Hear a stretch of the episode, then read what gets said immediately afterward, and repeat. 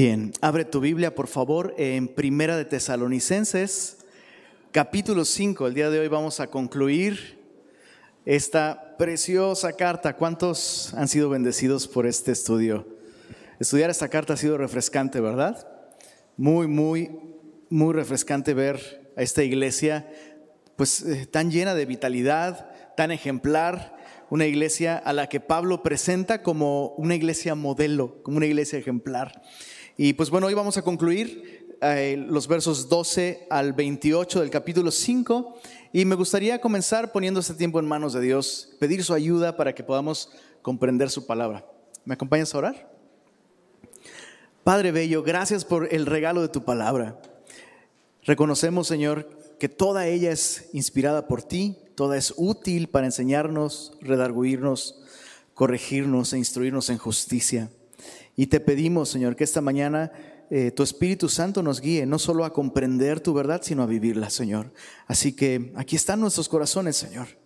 Queremos estudiar tu palabra, pero más deseamos que tu palabra nos estudie a nosotros, nos examine a nosotros y nos transforme de acuerdo a tu voluntad.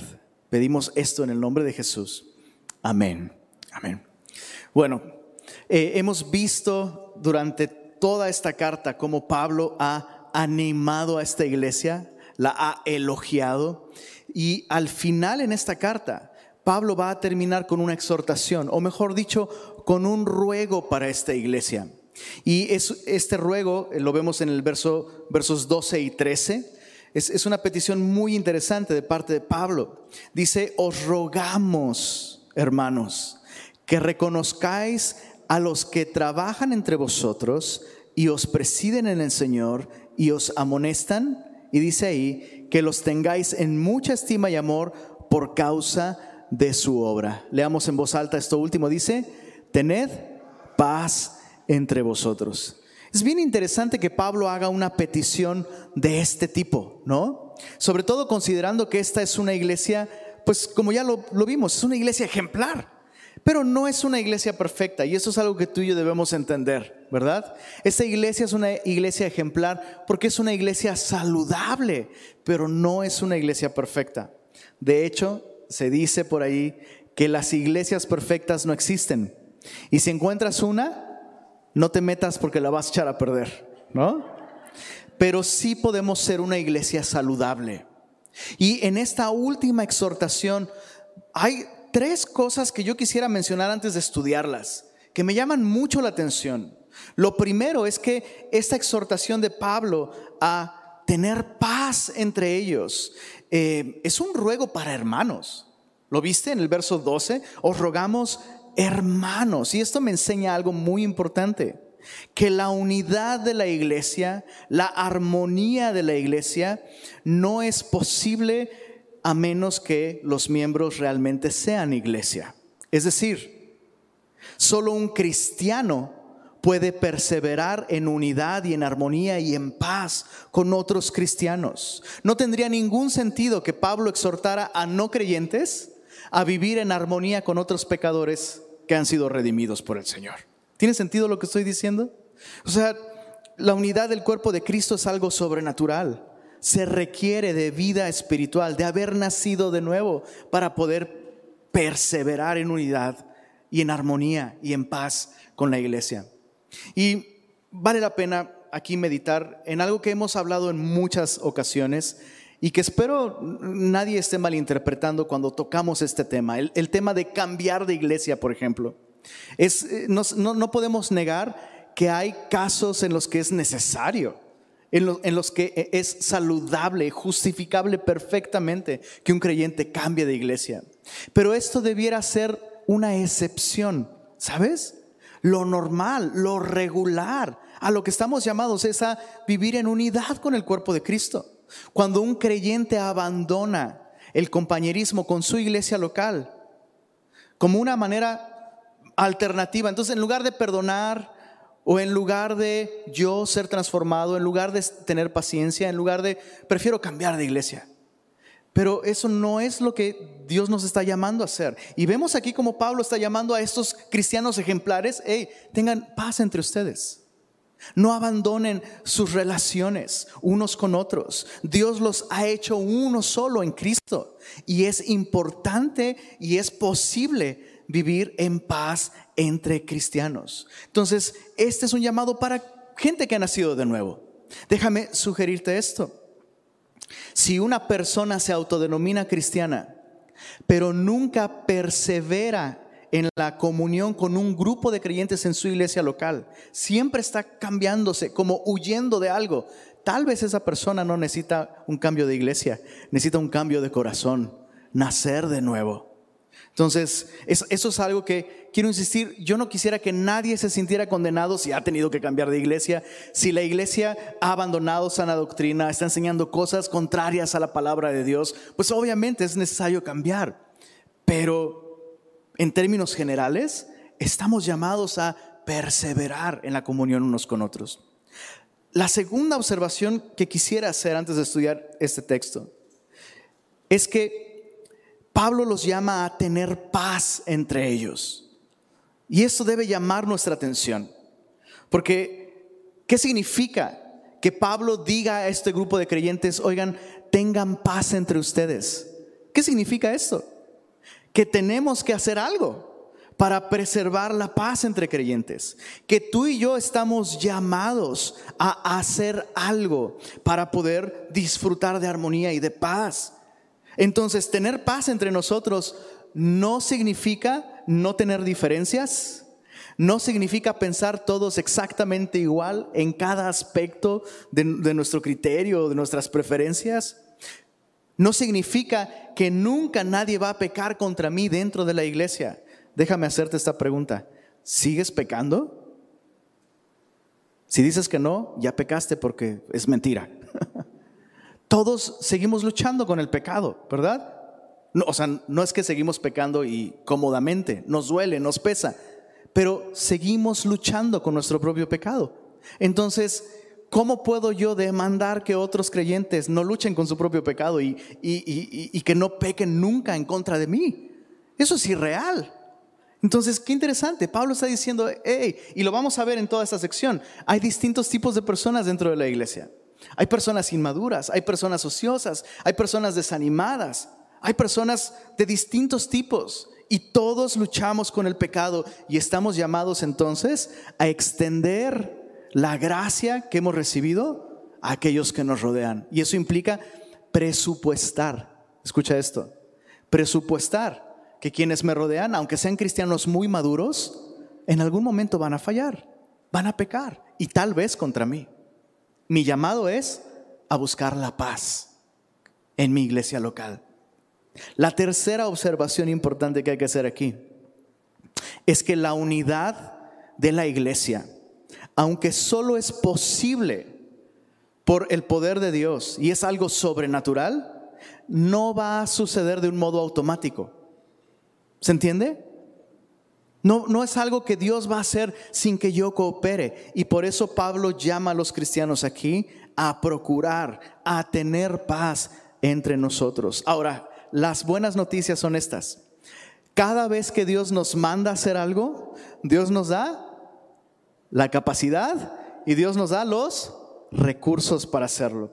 Entonces, este llamado de Dios a tener paz entre nosotros también implica que Dios nos ha dado recursos para poder tener paz entre nosotros. Esos recursos son tres, los vemos aquí en este, en este capítulo. Liderazgo en los versos 12 y 13. Ese es el primer recurso. Dios ha provisto de, pues eso, de un orden dentro de la iglesia. Dios ha dotado a personas en su gracia, ¿verdad? Para guiarnos, para dirigir a la iglesia local. Y eso es lo primero que hay que reconocer. Lo segundo, compañerismo. En los versos 14 y 15, Pablo va a hablar un poco de esto. ¿Cómo debe ser nuestro compañerismo? ¿Qué cosas tenemos que considerar para tener paz entre nosotros? Y finalmente, en los versos 16 al 24, adoración. Nada puede unir tanto a la iglesia como a adorar a su Señor crucificado y resucitado. Así que veamos el primer punto, liderazgo. Leamos nuevamente los versos 12 y 13. Dice así, os rogamos hermanos que reconozcáis a los que trabajan entre vosotros y os presiden en el Señor y os amonestan. Y que los tengáis, por favor leámoslo en voz alta otra vez, no los escuché muy bien la primera, dice ahí, en mucha estima y amor por causa de su obra, tened paz entre vosotros. Pablo hace exhortaciones muy específicas aquí con respecto a la actitud que la iglesia debería tener hacia sus guías espirituales, hacia sus líderes, hacia sus pastores. Prácticamente es lo que Pablo está diciendo aquí. Yo sé que en la Biblia no va a aparecer la palabra líder, pero en su lugar aparece este, este concepto de aquellos que os presiden, es decir, aquellos que van delante, aquellos que dirigen. Y la actitud de la iglesia hacia su liderazgo para poder tener paz entre la iglesia es reconocerlo eso es muy interesante. Ahí en el, verso 12 Pablo dice, les ruego que reconozcan a estas personas.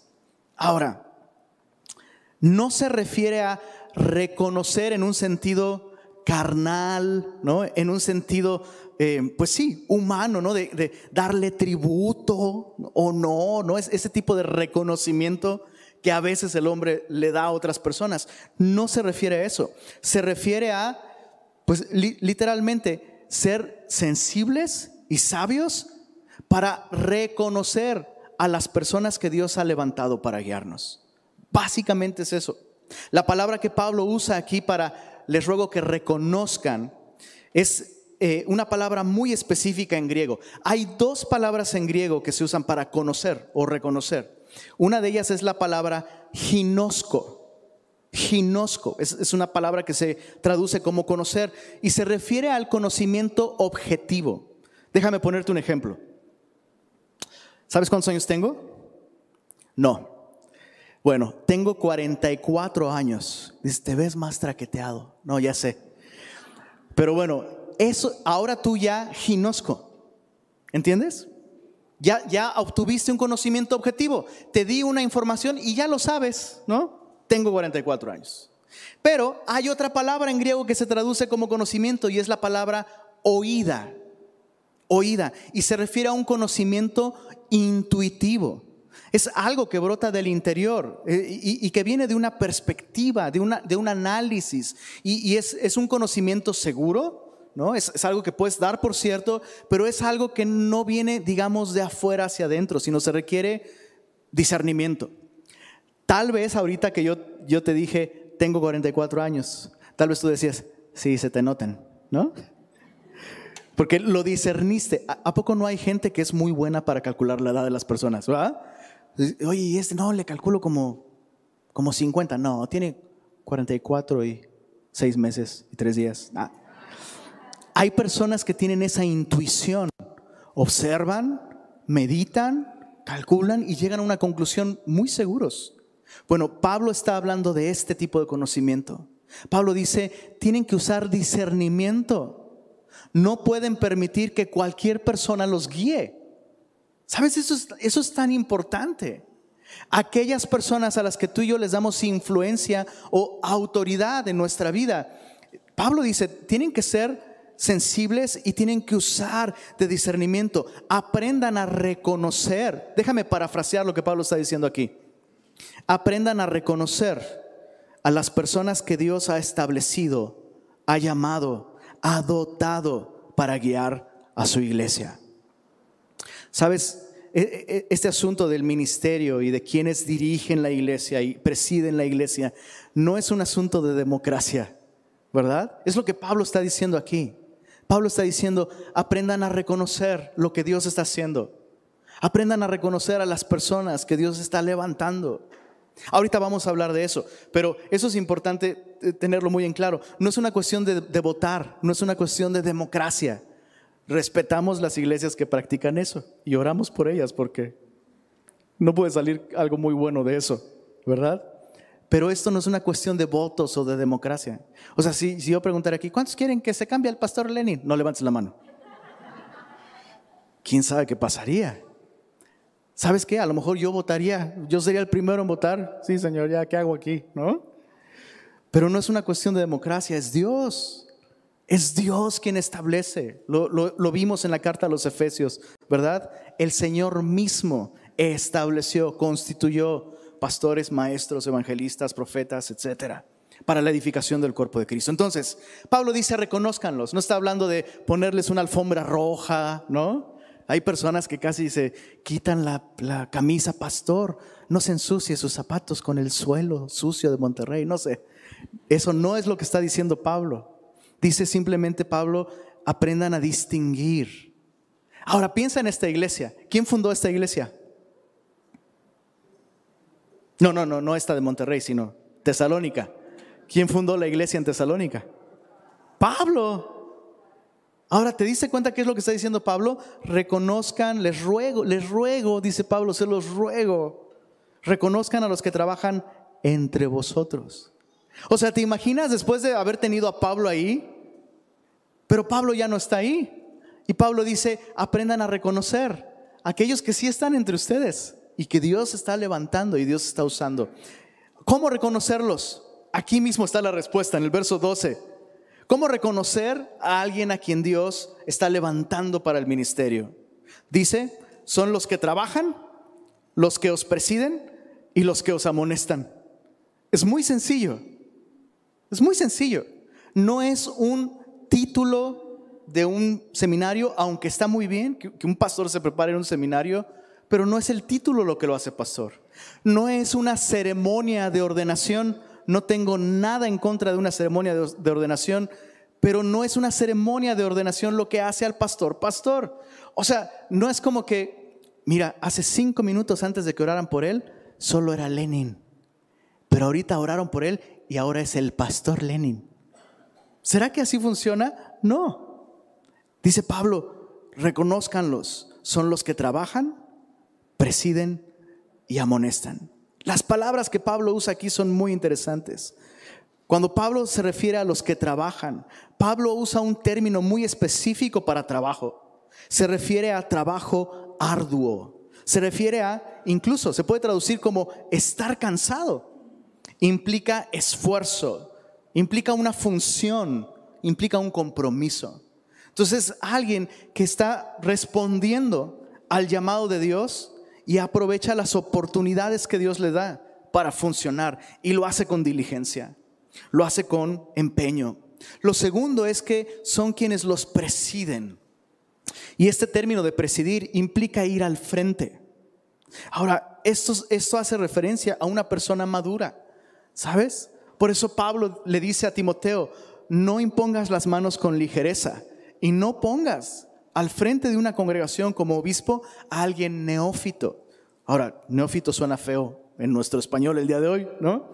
Pero significa recién plantado. Entonces, debe ser alguien que ya está funcionando, que ya está haciéndolo. Y, y, ojo, cuando dice los que trabajan, no se refiere a los que están en la nómina de la iglesia. Es alguien que no lo hace por dinero, lo hace porque es su función y lo hace con él, lo hace como si le pagaran, sin recibir paga. Lo hace como un resultado de madurez, va al frente. Y finalmente dice, y los amonestan. La palabra amonestar es muy interesante. Significa hacer un depósito en la mente. Es, es, poner, depositar algo en la mente de otra persona. Entonces, es alguien que hace esto con la palabra de Dios. Bueno, Pablo dice, reconózcanlo. Número uno, no es una cuestión de, a ver, ¿quién nos cae mejor? Eh, a ver, ¿por quién votan? No, reconozcan a quién Dios está levantando. Y número dos, dice, estímenlos, valórenlos, amen. Volvamos a leer el verso 13. Que los tengáis en mucha, ¿en cuánta, perdón? mucha estima y amor por causa de su obra. Entonces, lo que Pablo está diciendo aquí no es el pastor tiene que demandar el amor de la iglesia. ¿Verdad que no? Pero Pablo está pidiendo, rogando a la iglesia, amen a sus pastores. Reconozcanlos, estimen la labor, e, estimen la obra que ellos están llevando a cabo. Entonces, bueno, ahí está. Eso, es lo principal. Y antes de dejar este punto, solo me llama la atención que Pablo tenga que pedirle esto a la iglesia. ¿Sabes? Como que, insisto, a veces tomamos em, extremos no muy sanos con respecto a la figura del pastor o, el ministerio, ¿no? O idolatramos el ministerio viendo al pastor como el mediador entre Dios y yo, y eso es un error. Solo hay un mediador entre Dios y tú. Solo hay un gran siervo de Dios y no lo estás viendo aquí, ¿eh? Es Cristo, es el único mediador, ¿verdad? Entonces ese extremo está mal, pero el otro extremo es, ah, el pastor es los pastores no son nada, ¿no? No, pues bueno, o sea, sí, no son nada, no somos nada. Pero a Dios le ha placido establecer en su iglesia esta manera de bendecirla y de guiarla. Piensa en esto, muchas cosas suceden en la iglesia que perturban la paz de la iglesia y que son una consecuencia de una mala actitud hacia el liderazgo, ya sea idolatrar al liderazgo o eh, tenía aquí devaluar ¿no? Menospreciar el regalo de Dios para la iglesia que son los pastores. Entonces, ¿en qué lado estás tú? Porque si Pablo insiste en que mantengamos una actitud sana, eso significa que podemos por lo menos tender a una de las dos, ¿verdad? Ya sea a elevarlos a una posición que, no debiéramos o menospreciar o desechar o desestimar su obra. A veces se ve a los pastores como chabelos espirituales. ¿Se ubican a Chabelo, va? Sí, claro que sí. Lleva el récord de longevidad. Le va a ganar a Matusalén, pero pronto, ¿verdad? Pero ¿cuál es el eslogan de Chabelo? Chabelo es el amigo de todos los niños. ¿Y cómo estás, cuate? ¿No? Y a veces uno ve al pastor así, ah, quiero que sea, es mi cuate.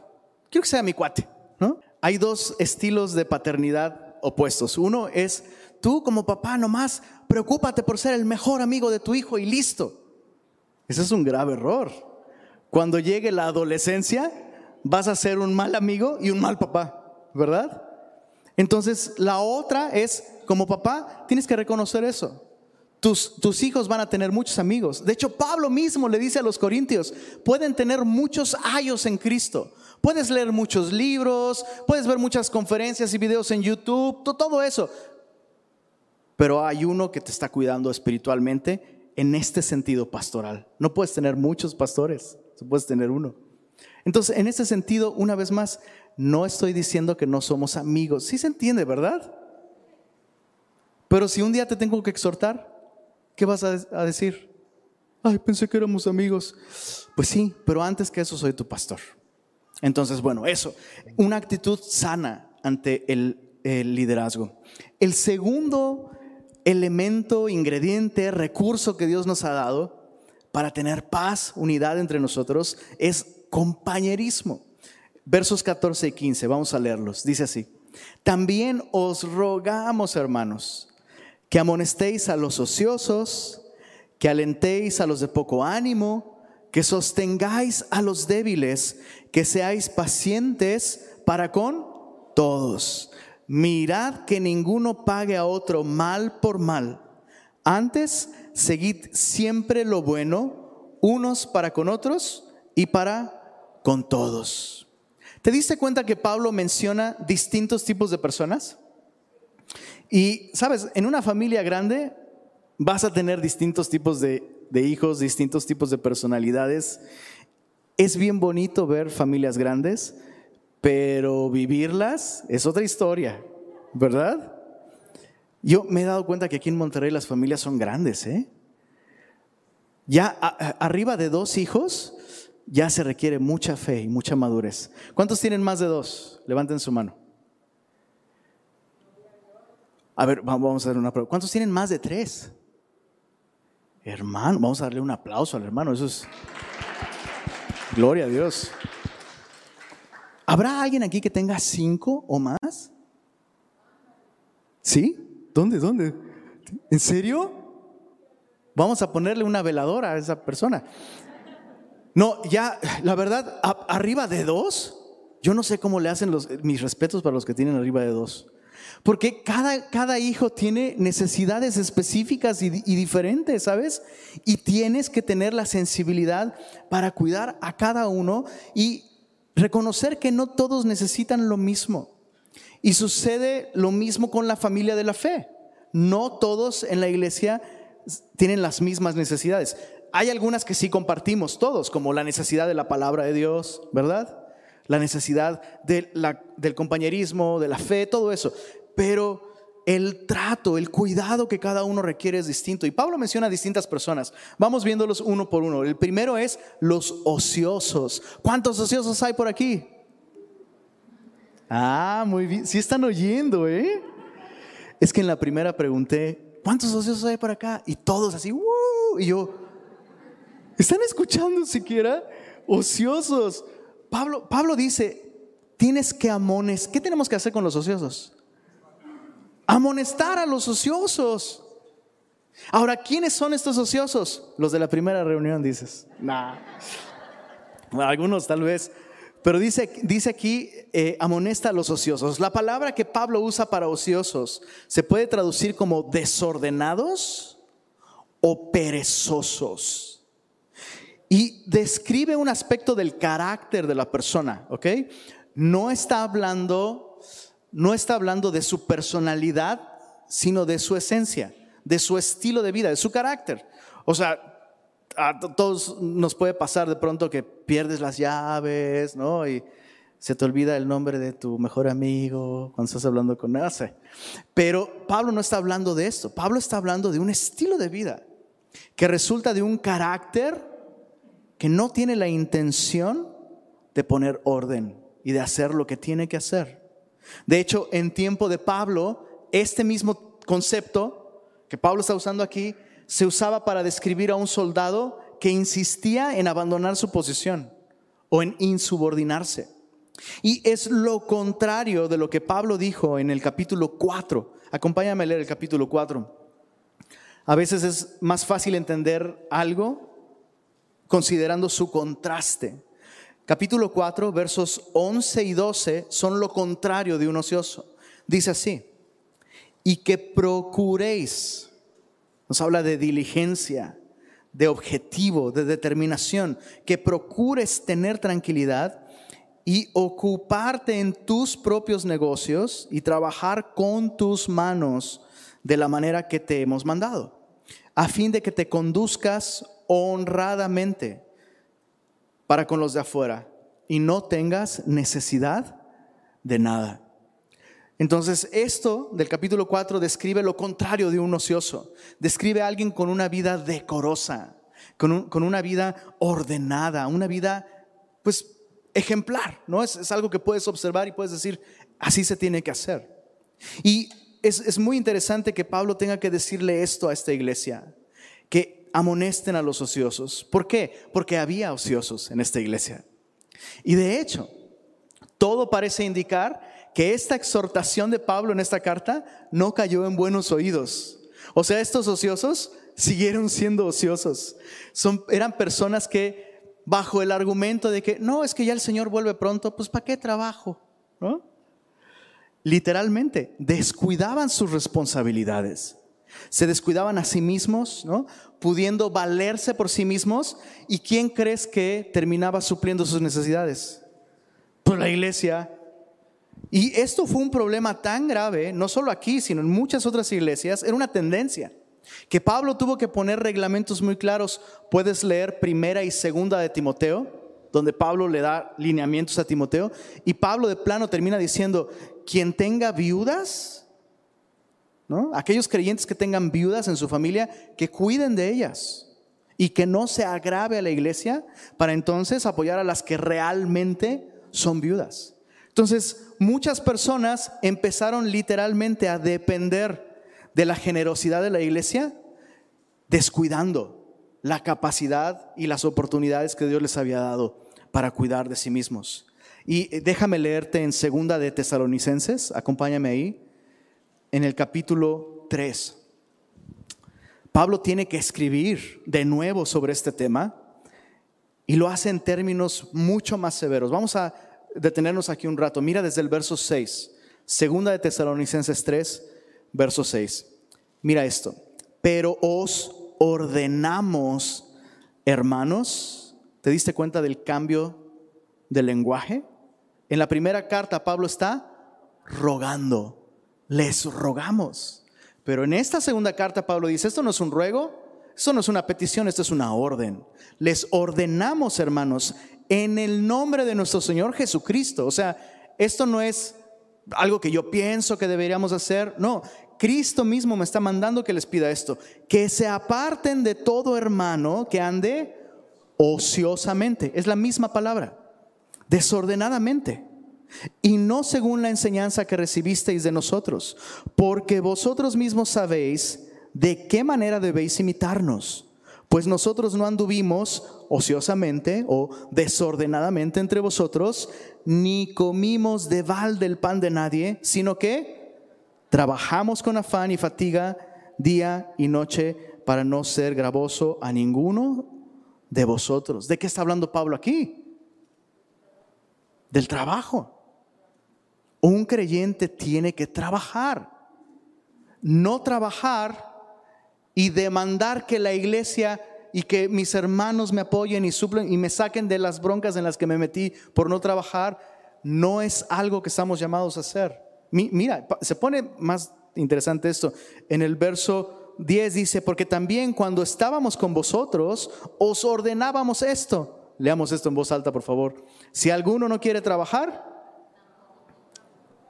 tampoco coma.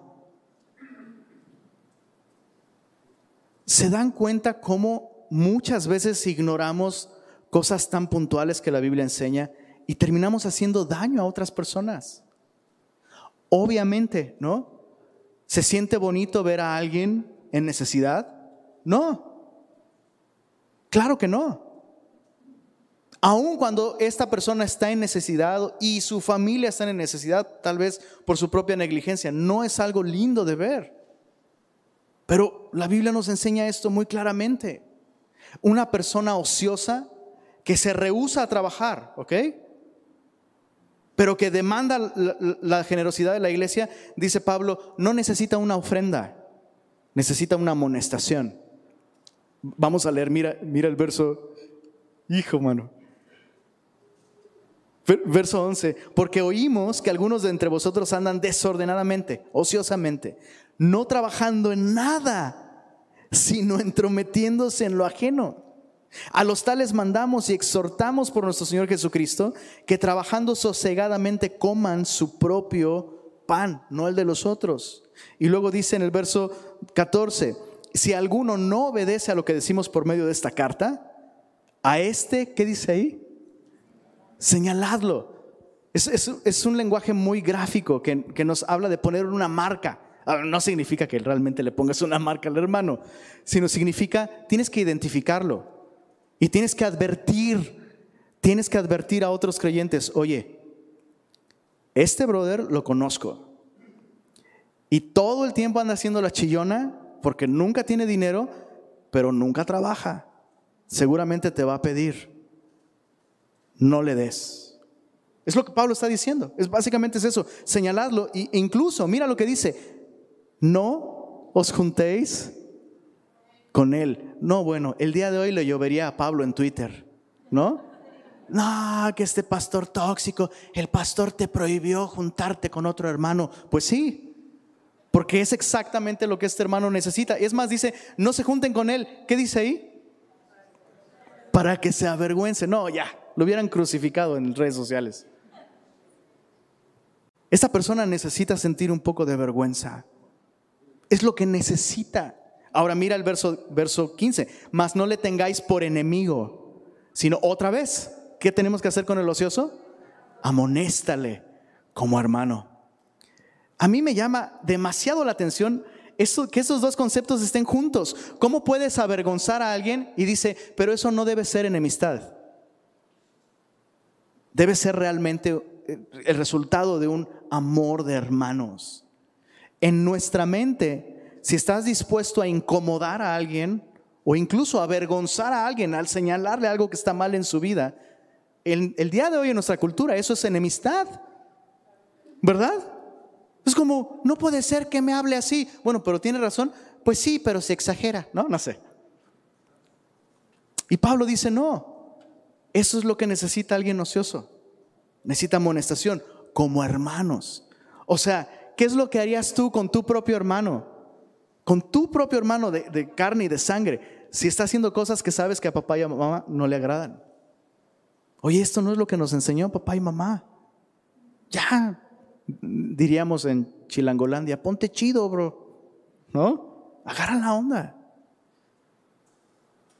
Qué interesante, ¿verdad? Yo no sé si ¿te, has topado con algún ocioso? Bueno, a mí me llegan muchos, bro. Muchos necesitan esto, amonestación. Bueno, los que siguen son los de poco ánimo. Pablo reconoce que hay personas, eh, la palabra que Pablo usa para poco ánimo se puede traducir como alma pequeña. Es un ánimo chiquito, ¿no? Fácil se les acaba el 20. Son el tipo de persona que con muy poquito se pueden desanimar y ya sueltan la toalla, ya no quieren congregarse o ya no quieren seguir en el discipulado. ¿Qué necesita alguien de poco ánimo, según el verso 14? Aliento. Tienes que alentar a los de poco ánimo. Y la palabra que Pablo usa aquí para alentar no es lo mismo que echar porras, ¿eh? O sea, echar porras puedes hacerlo desde las gradas, ¿no? Vamos, sí, tú puedes. Sí, se puede. Sí, Pablo dice, no, no es eso. Necesitas estar a un lado de esa persona. La palabra aliento que Pablo usa aquí es un derivado de paracletos, que significa estar al lado para fortalecer. Entonces alguien de poco ánimo necesita, necesita de una persona que esté cerca y que le ayude a perseverar en la fe. Normalmente las personas de poco ánimo son personas que comienzan en la fe, aunque hay momentos en nuestro caminar cristiano que aunque tengamos muchos años, muchos años en Cristo, andamos, como dicen por ahí, con la pila baja. ¿Te ha pasado? ¿Y qué es lo que necesitas en momentos así? Necesitas de alguien que esté a tu lado y que te anime, que te aliente. Ahora, ¿cómo debemos alentar a, otras personas? La misma Biblia nos da la respuesta. En el capítulo 4 de, de Primera de Tesalonicenses, Pablo nos dijo esto en el verso 17. Primera de Tesalonicenses 4, 17 dice, luego nosotros, los que vivimos, los que hayamos quedado, seremos arrebatados juntamente con ellos. ¿Con quiénes? Los creyentes que ya partieron con el Señor. Dice, seremos arrebatados juntamente con ellos en las nubes para recibir al Señor en el aire y así estaremos siempre con el Señor. Por tanto, ¿qué dice ahí? Alentaos los unos a los otros con estas palabras. Entonces, aunque debemos estar cerca de aquellos que tienen alma pequeña o poco aliento, no debemos hacerlos dependientes de nosotros, sino dependientes del Señor. ¿Cómo los, los podemos alentar? Recordándoles esto. Hey, cada minuto que pasa el Señor está más cerca. El Señor vuelve y vamos a estar siempre con el Señor, así que ánimo. Sigue perseverando en buscarle, sigue haciendo lo que Él te ha llamado a hacer. No sueltes el balón. El tercer tipo de personas que Pablo menciona son los débiles ahí en el verso 14 del capítulo 5. Y Pablo pide que se sostenga a los débiles. Ahora, este término de débiles puede referirse a la condición espiritual, tanto como a la condición física, pero por el contexto es evidente que Pablo está hablando de la condición espiritual. Hay personas que son débiles en la fe. Y te voy a dejar esto de tarea, apunta ahí como una referencia, Romanos capítulo 14 y capítulo 15. Ahí Pablo em, pues es más exhaustivo, se extiende eh, en cómo debemos de literalmente sostener a los débiles. Pero déjame leerte el verso 1. Romanos 14, verso 1 dice así, recibid al débil en la fe pero no para contender sobre opiniones, porque uno cree que se ha de comer de todo y otro que es débil, ¿qué dice ahí?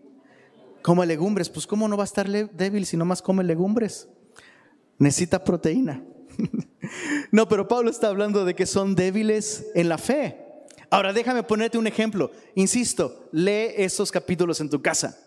Pero déjame ponerte un ejemplo. Alguien débil en la fe se rasga las vestiduras cuando un creyente come pan de muerto. ¿A poco no?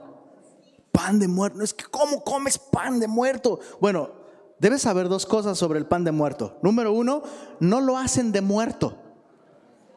Número uno. Número dos, no es que si lo comes va a venir el muerto y te va a jalar las patrullas. Ya está, los muertos están muertos. Y déjame darte un, un pilón. Número tres, los muertos no vienen a comerse ese pan, entonces hay que comérnoslo nosotros. Está rico, ¿sabes?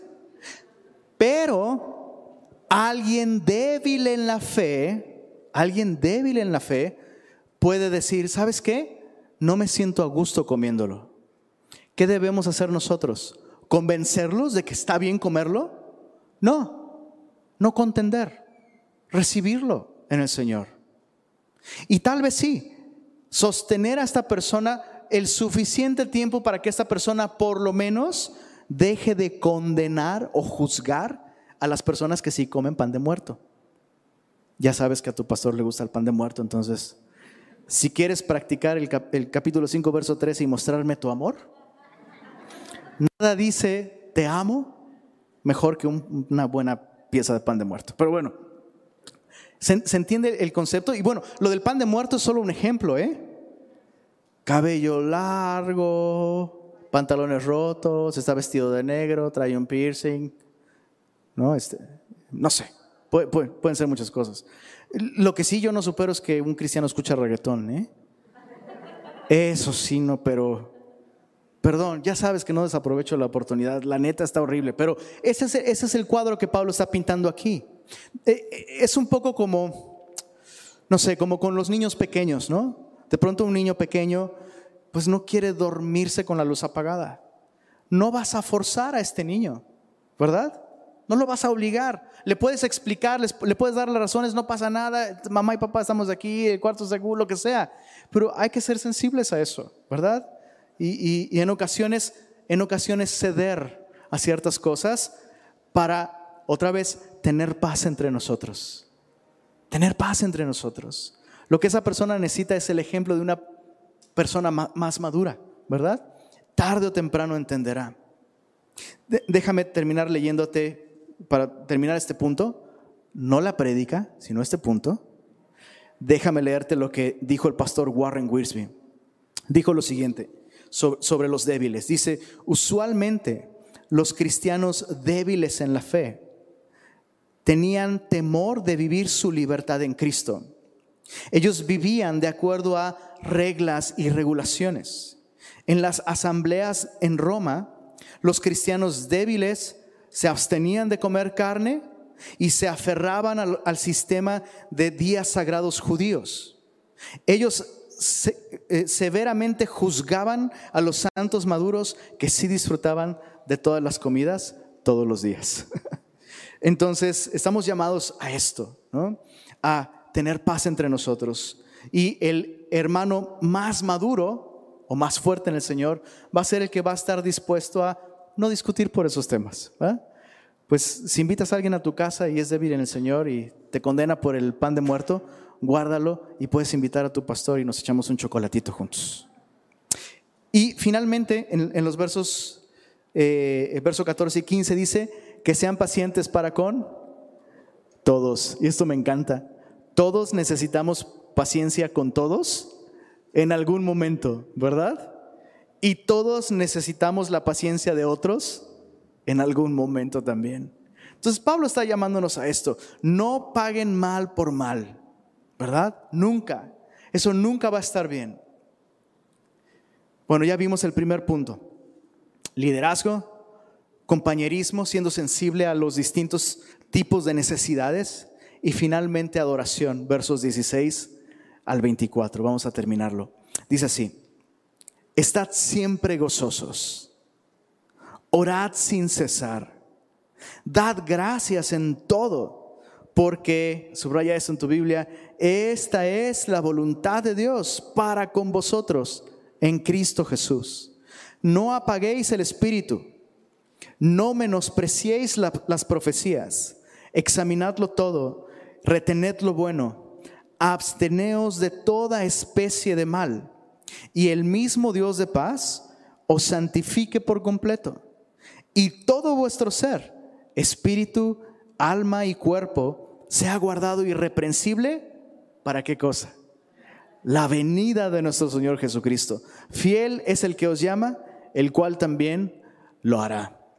Los primeros dos puntos que, estudiamos esta mañana apuntan a nuestra relación con nuestros semejantes. Pero este último punto apunta a la relación con Dios.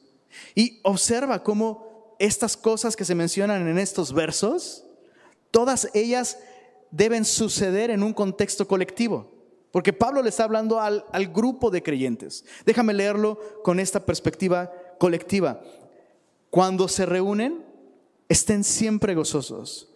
Cuando se reúnen, oren sin cesar.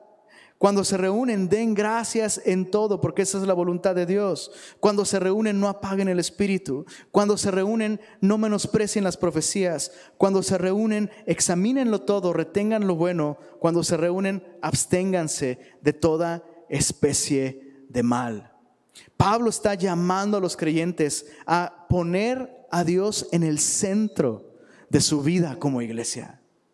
Y sabes, los cristianos no solo se reúnen los domingos y los miércoles, se pueden reunir en otros días de la semana, pueden estar en compañerismo durante la semana. ¿Cuántos aquí tienen compañerismo con otros semillosos durante la semana? Levanta tu mano. Si por lo menos una vez a la semana, no en una reunión, te ves con alguien de tu iglesia local. Levanta tu mano si no lo haces. Queremos orar por ti al final. Esto lo necesitas. Porque sabes qué? Jesús dijo, donde están dos o tres reunidos en mi nombre, ¿qué dijo Jesús? Estoy ahí en medio de ellos. Entonces fíjate, cada vez que cristianos se reúnen, lo normal debería ser esto, que hubiera gozo entre ellos. No, no, sé, no sé tú, a mí me pasa. Cuando yo estoy con otros creyentes, Hijo, mano. De verdad, la, la persona de Cristo en otros, la obra de Cristo en otros, me bendice, me fortalece. O sea, otros creyentes son motivo de gozo para mí. Cuando estamos con otros creyentes, aun cuando no sea eh, eh, en una reunión, ¿sabes? Aun si te reúnes a ver el partido, lo, lo normal es que hubiera oración. No vas a estar orando por tu equipo, ¿verdad? Pero es lo normal cuando dos creyentes se unen. Que sabes que el Señor está entre nosotros, ¿por qué no de una vez déjame orar por ti? O déjame tomar esto como una petición de oración.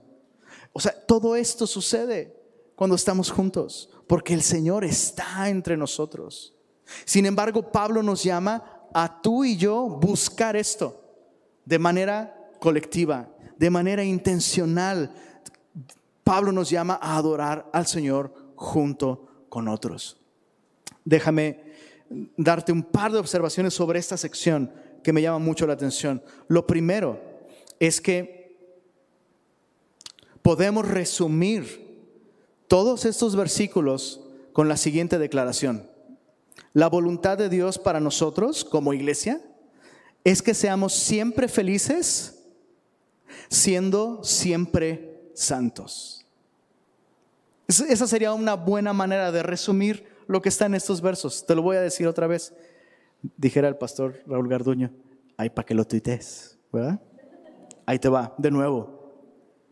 La voluntad de Dios para nosotros como iglesia es que seamos siempre felices, siendo siempre santos. ¿Te das cuenta? Hay una relación inquebrantable entre la felicidad o el gozo del, creyente y la santidad del cristiano. En otras palabras, la iglesia va a ser tan feliz como santa. Su felicidad, el gozo de la iglesia es directamente proporcional a la santidad, a la cercanía con Cristo, a la semejanza a Jesucristo. Y mira, e, e, está muy claro ahí, verso 16, estad siempre gozosos. ¿Cómo podemos lograr esto? Versos 17 en adelante. Orad sin cesar, dad gracias en todo, no apagues el espíritu, no menosprecies las profecías, examínalo todo, retén lo bueno, abstente de toda especie de mal. Es tan claro, es tan claro como la manera en la que podemos experimentar el gozo es a través de una relación viva con Cristo. Ahora, ¿te diste cuenta aquí el primer paso para estar siempre gozosos? ¿Cuál es? Verso 17. Orad sin cesar. Orad sin cesar. Yo te puedo asegurar esto. Ahora, recuerda, está hablando de orar como iglesia. Sí, tienes que orar de manera personal, por supuesto, pero tienes que orar junto con la iglesia también. Y yo te puedo asegurar esto, si te falta gozo, te falta oración. Te lo puedo garantizar. Si te falta gozo, te falta oración. Es como ese antiguo canto. No te dé pena decir que te lo sabes, ¿eh? Pero seguro lo has escuchado. Oh, qué amigo nos es Cristo. ¿Recuerdas? Él llevó, ¿qué, onda? Nuestro dolor y nos manda que llevemos todo a Dios en oración. Vive el hombre desprovisto de amor, no, de, de paz, gozo y santo amor. Esto es porque no llevamos todo a Dios en oración. Ay, les da pena, van a saber mi edad. Pues ya la, la figuramos. Qué cierto es ese canto, ¿sabes?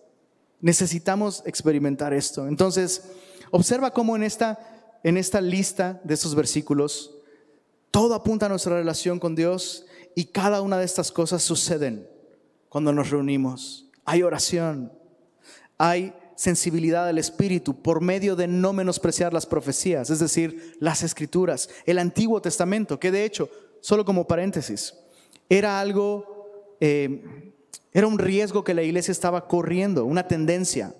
La iglesia eh, empezaba a tomar extremos, unos débiles en la fe se aferraban a las normas judías, pero otros empezaban a menospreciar el Antiguo Testamento, ¿no? Bueno, ya Cristo cumplió todo, no necesitamos el Antiguo Testamento, las profecías. Pablo dice, no, la Biblia es importante, es esencial para nuestro compañerismo. Entonces hay oración, hay devoción, sensibilidad al Espíritu Santo por medio de no menospreciar las profecías. Y hay santificación, absteniéndonos de toda especie de mal. Ahora, fíjate en el verso 24, dice, fiel es el que os llama, el cual también lo hará. Entonces, ¿qué? ¿Yo me santifico o Dios me santifica? La respuesta es, sí.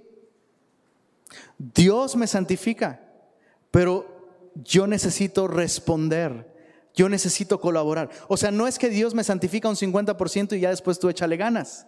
No, Dios me santifica por completo, lo vimos en el verso 23. El mismo Dios de paz os santifique por completo. Pero el verso 23 está después del verso 22. Nosotros tenemos que abstenernos de toda especie de mal. Entonces, la santificación la produce el Señor, pero nosotros cooperamos con Él. Nosotros respondemos a esta invitación que Él nos hace a vivir satisfechos en Él, felices en Él, contentos en Él, siempre gozosos en Él. Bueno, para terminar la prédica, versos 25 al 28 dice así, hermanos, orad por nosotros, saludad a cuántos, perdón, a todos los hermanos con ósculo santo. Os conjuro por el Señor que esta carta se lea a todos los santos hermanos. La gracia de nuestro Señor Jesucristo sea con vosotros. Amén. Me, encanta la manera tan práctica y sencilla con la que Pablo termina esta carta. Mientras esperamos el regreso de Jesús, estamos llamados a tener paz entre nosotros. Tenemos estos recursos para poder tener paz entre nosotros, pero al final me encanta que Pablo termina con algo tan sencillo. El verso 26, saludad a todos los hermanos. Y este es un llamado, déjame parafrasear el verso 26, Porque ahí dice saludad a cuántos? A todos. Ahora, tal vez tú no puedas saludar a todos. Digo, somos una iglesia pequeña. Sí podrías saludar a todos. Sí podrías. Pero déjame planteártelo de otra manera. Que ninguno, escucha esto, que ninguno en su compañerismo llegue a una reunión y salga de ahí sin haber recibido el afecto, la atención, el cariño de alguno de ustedes. Es algo que no debería suceder en, la iglesia déjame decirlo. No, no lo digo, no lo digo. No, no, que no, no me tientes, no me tientes, bro. Bueno, lo voy a decir, lo voy a decir, lo voy a decir bonito, ¿ok? Está gachito este rollo de llegar a la iglesia y salir sin interactuar con nadie, sin darle un abrazo a nadie, sin estrecharle la mano a nadie. Está gachito. Tengo otra palabra en mi mente, pero no es pecado decirla, pero tampoco está muy chida y no quiero que te me ofendas. Está feíto, bro. Y leí un comentario de un pastor que e, él dijo esto a manera de testimonio. Dijo, he estado en iglesias donde la congregación escapa como ratas abandonando un barco que se hunde. Y yo dije, no manches, ¿habrá pasado por acá? Ya después hice los cálculos y dije, no, no, no pero no es algo de que huyes. ¿De qué huyes? O sea, cualquiera de nosotros algún domingo tiene algún compromiso y tiene que salir rápido. Eso, está bien. Pero si tu estilo, ¿no? Y casi, casi tu decisión, o sea, voy a balconear a mi mamita. Hola, mamita, perdón. Pero alguna vez mi mamita, recuerdo que pues después de convivir con los hermanos uno descubre que son tan pecadores como uno, ¿no? Empieza a ver roces, empieza a ver problemas. Y yo creo que todos hemos pasado por esa etapa. ¿Sabes qué? No, no, no, ya, ya no voy a relacionarme con nadie, ya no voy a hablar con nadie, yo voy a lo que voy y me salgo y listo. ¿Cuántos, cuántos lo has dicho? Muchos de nosotros tal vez lo hemos dicho. Yo también pasé por un momento así. Yo, yo voy a lo que voy. Pon tus ojos en Dios, no en el hombre, ¿no? ¡Ay, qué bíblico, bro! Suena, pero no es. No es. Eugene Peterson dijo lo siguiente y es muy interesante. No existe una sola persona que no tenga problemas con la iglesia, porque sigue habiendo pecado en la iglesia. Pero la iglesia es el único lugar donde podemos vivir la vida cristiana. Ahora, no está diciendo que no, seamos, no somos cristianos afuera, lo que está diciendo es que esta es la iglesia del Señor. El afecto del Señor, el amor del Señor se ha derramado para cada persona que te rodea. Incluso aquella persona que quieres evitar cuando el pastor dice amén al final de la reunión. Sí, sí, ya, ya, voy, Si Cristo nos tratara así, ¿qué sería de nosotros? Entonces, ¿qué vamos a hacer? Vamos a terminar esta reunión y vamos a terminarla practicando lo que estamos leyendo aquí. Al final de la reunión, este día no voy a orar por ti al final. Tú vas a orar por alguien más. No de tu familia. Ora por alguien que no conozcas y tal vez es un buen momento, ¿no? Para, para decir, bueno, ¿y tú de cuáles eres? No, pues yo soy de los ociosos. Pues ya le das un zape celestial. No, no es cierto. ¿Sabes qué me cuesta trabajo ser diligente con mi trabajo? Ah, va, voy a orar por ti. ¿Y tú cuál eres? No, pues yo soy de los de poco ánimo, o de los débiles, o ¿sabes qué? Traigo la pila, no sé, lo que sea. Al final oremos unos por otros, ¿les parece? Y demos gracias a Dios por lo que Él nos ha hablado en esta preciosa carta. Señor, gracias por tu palabra. No podría ser más claro, Señor. Es tu deseo y es tu gozo y es tu placer ver a tus hijos unidos, siendo pacientes unos con otros, perseverando. Y te rogamos, Señor, que nos ayudes a vivir de un modo que te glorifique, Señor. Que cuando tú regreses nos encuentres así, Señor, teniendo paz entre nosotros, perseverando en estas cosas, Señor. Nos falta mucho, Señor. Ayúdanos. Y gracias por tu palabra. Y gracias, Señor, porque al llamarnos a vivir así, podemos estar seguros de que tú nos darás también los recursos y la capacidad para hacerlo. Te pedimos, Señor, que hagas esta obra en nosotros, Señor. Y sigue avivando en nosotros el anhelo, el deseo de que vuelvas pronto, Señor. Pedimos esto en el nombre de Jesús. Amén.